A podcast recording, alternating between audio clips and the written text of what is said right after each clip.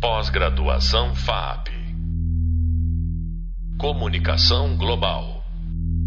Todos os, todos os nossos encontros, eu digo que eu estou muito alegre, contente de estar com vocês, porque essa é minha tarefa, inclusive de ficar contente de poder transmitir alguma informação que eu considero importante para vocês. Então, dando continuidade ao vídeo sobre as fases aceleradas da web, neste podcast que a gente está começando agora, com o nome de Web 1.0, 2.0, 3.0, 4.0, nós vamos agora explorar os efeitos que a digitalização foi deixando na cultura, até chegarmos no ponto que veremos no próximo podcast, em que estamos, em que despontam grandes novidades que vocês conhecem bem, algumas delas. São aquelas que mais aparecem: Spotify, Netflix, games, todas elas contando com tecnologias avançadas. Então, a velocidade das transformações pelas quais a web tem passado chega a ser perturbadora. Para compreender essas transformações, nós precisamos evitar o imediatismo do presente. Eu costumo dizer que quando a gente desenvolve essa mania de cair de paraquedas no presente, o presente nos engana. Então, nós precisamos fazer esse esforço de buscar as determinações do passado que vieram dar nas condições presentes. A penetração da cultura digital na sociedade começou há apenas 30 anos não mais do que isso. Embora, claro, as sementes já tinham começado nos anos 50 do século passado, o computador, a cibernética, etc. Mas a cultura digital, de fato, ela começou a se instalar há 30 anos. E a velocidade, o ritmo acelerado das transformações é, pelas quais ela tem passado chegam a ser perturbadoras. Para compreender essas transformações e o ponto em que estamos, é preciso, já disse, evitar o imediatismo. Portanto, esse é o caminho que nós vamos percorrer neste nosso ponto de encontro. Um outro nome para a cultura digital costuma receber desde os primórdios, o nome de cibercultura. Ficou muito conhecido em nossos meios, nos anos 2000, o livro de Pierre Levy, com esse título, Cibercultura. Aliás, indiquei para vocês na bibliografia, para que vocês possam consultar. Essa bibliografia está indicada no hub de leitura que preparei né, para que vocês possam se inteirar melhor desse circuito de informação que eu fui criando aqui. Também circulou nessa época, com bastante penetração, o livro de André Lemos, de 2002, que também apresentava cibercultura no seu título. Então, na época, por exemplo, eu também já estava estudando cibercultura e me vali muito da obra do Pierre Levy e do André Lemos. A gente tem que indicar da onde vem a nossa informação, onde nós colhemos a informação que nós temos. Isso é uma maneira da gente evitar falar a partir de meras opiniões levianas. Então, eu aprendi muito com eles e com outros autores. Aliás, daqui a pouquinho vou citar um outro autor que não é brasileiro, como o André Lemos, e no, no, no, no vídeo, nós, no vídeo, né, que é o número 3, vídeo 3, as fases aceleradas da web, nós vimos um pequeno trecho em que de um vídeo em que o André Lemos celebrava os 20 anos desse livro. Um livro muito bem sucedido, cheio de é, novas edições. E hoje ele está chegando à décima edição. Vale a pena também ler este livro, porque é uma fonte primordial. É, o outro autor que eu vou citar é um autor europeu, da Europa Central, Donald Patterson. E ele também estava entre aqueles que, estava, que estavam começando a estudar cibercultura. Nós estamos falando de 20 anos atrás. É, já muita bibliografia já havia aparecido sobre o tema. Ele, ele, ele nos apresentou as cinco principais fases que, que levaram ao desabrochar da cibercultura. Fase 1, um, criação do hardware básico. Sem o computador e o hardware do computador, não teria sido possível a cultura digital. É, que usava primeiro válvulas, então silício. É chamada a máquina Van Neumann, von Neumann, que ainda define a arquitetura computacional até hoje. Nível 2, hardware sem software não roda. Então, a segunda fase veio, na segunda fase veio o desenvolvimento de softwares, linguagem de programação, compiladores, intérpretes e especialistas em vírus, porque o vírus não ronda só o nosso corpo, ele ronda também a segurança cibernética. Terceira fase, desenvolvimento de interfaces mais amigáveis a interface gráfica de usuário, menus, o mouse e o início do reconhecimento de voz. Então, aí já começou esse mundo com o qual a gente tem mais ou menos uma certa familiaridade. Outra fase, do início do milênio para cá, anos 2000, esses desenvolvimentos foram progressivamente penetrando nas casas, no trabalho, na educação. E aí nós passamos a habitar ecologias saturadas de tecnologias, é, que nos fornecem aquilo que necessitamos em termos de informação e serviços. Tendo escrito em 2003, o Peterson não podia ainda prever a reviravolta que as mídias móveis estas que são fundamentais, computadorizadas, iriam trazer junto com os dispositivos móveis. Nem poderia antecipar a era das plataformas e aplicativos em que estamos mergulhados. Mas antes de chegarmos a esse ponto, vamos ver as etapas da própria web, que começou a se desenvolver em 95, quando a internet se instalou, tomando o Brasil como parâmetro aqui. E atualmente já estamos na fase 4.0. É, a expressão Web 2.0 foi, foi apresentada pelo guru das redes, é o Tim O'Reilly, para se referir a uma espécie de segunda geração dos aplicativos, comunidades e serviços, de que a web seria a grande plataforma. O que interessa não é a numeração em si para nós, mas aquilo que era possível fazer nas redes em cada uma dessas fases.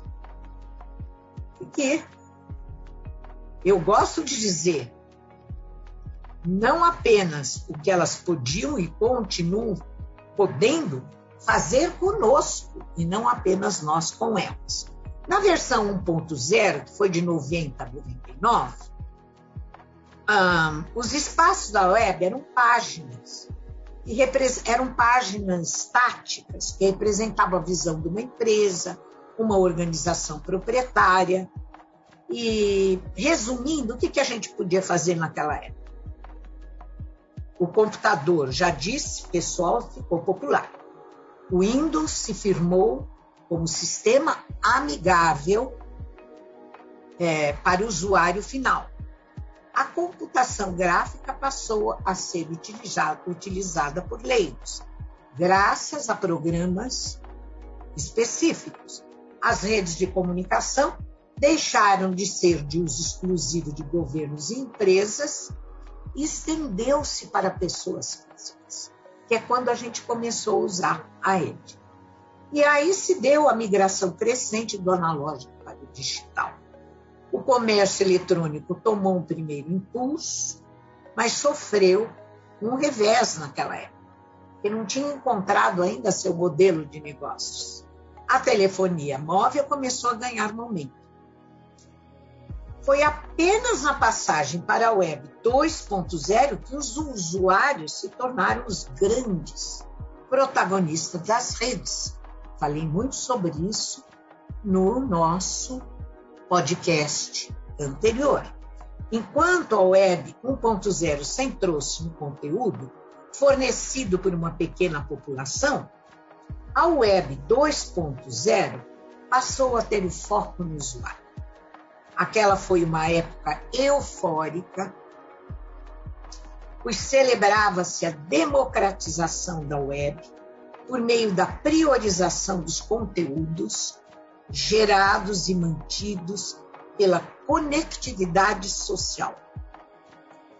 O tempo passou, todas as esperanças, de certa forma, feneceram a partir de 2016, quando o lado inesperado das redes começou a nos assombrar. E hoje nós estamos mergulhados em fake news, deepfakes e a com a desinformação e a, des e a destilação de ódio e antagonismos pelas redes nos coloca hoje numa fase sombria, de anticlímax. Então, eu vou chamar aqui para conversar um pouquinho com a gente Magali Prado, que tem se especializado nesse tema das fake news, das deepfakes, e ela é, é pós-doc na USP é, e, e, pertence, não é, assessora da cátedra Oscar Sá. Então, Magali, você está com a palavra. Oi, Lúcia, olá a todos. A gente, quando está em, em audiocast, que eu costumo chamar, é, é oi e olá, não pode falar ao tempo, porque a pessoa pode ouvir, reouvir, ouvir de novo quantas vezes quiser e ainda passar para outras pessoas, né? Eu gosto muito desse formato né, de áudio.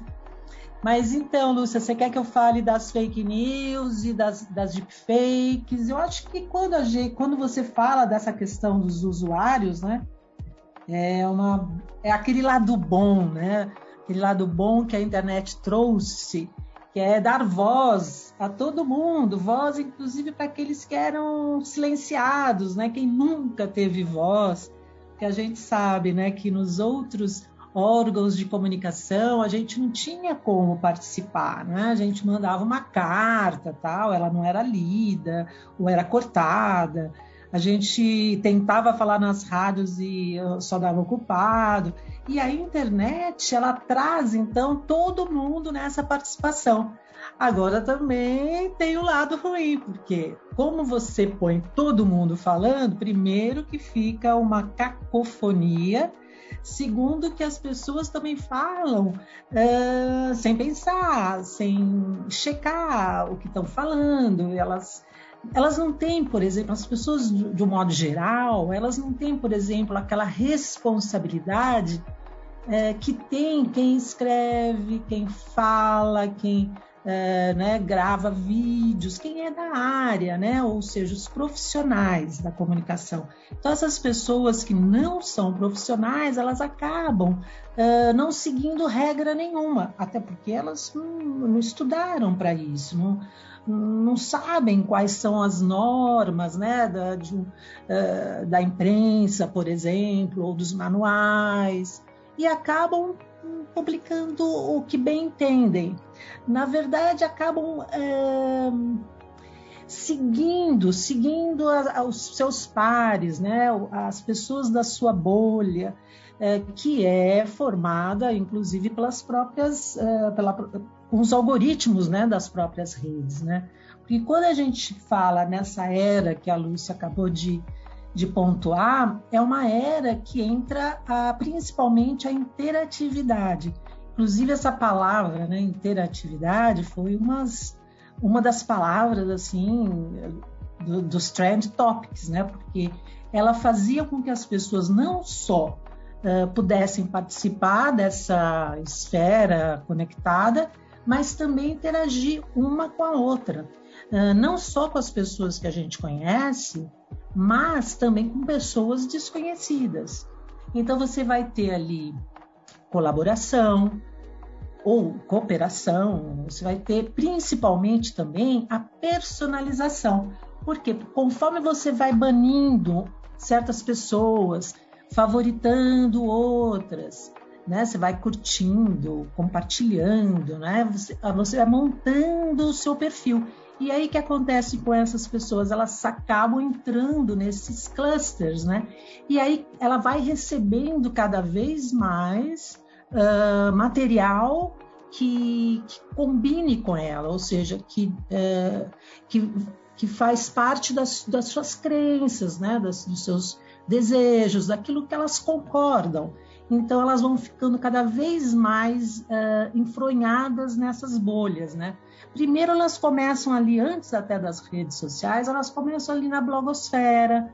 Então mesmo quem não, não tinha um blog pessoal, ele, essa pessoa podia comentar, porque de modo geral uh, era aberto era aberto para comentários, né? um blog é aberto para comentários. Né? Inclusive, a gente pode ver que tinha a possibilidade de comentar também na mídia de legado, né? na imprensa de legado, com caixas de comentários, onde ali era possível ah, as pessoas então a, a começar a falar, pôr para fora, darem suas opiniões. Então era uma coisa que é, fez com que todo mundo pudesse falar e todo mundo, inclusive quem não deveria. Por quê? Porque tem muita gente que, uh, sem ter um estofo, sem saber exatamente do que está falando, acaba replicando uh, material alheio que nem sempre é uh, para, como posso dizer, para o bem, né?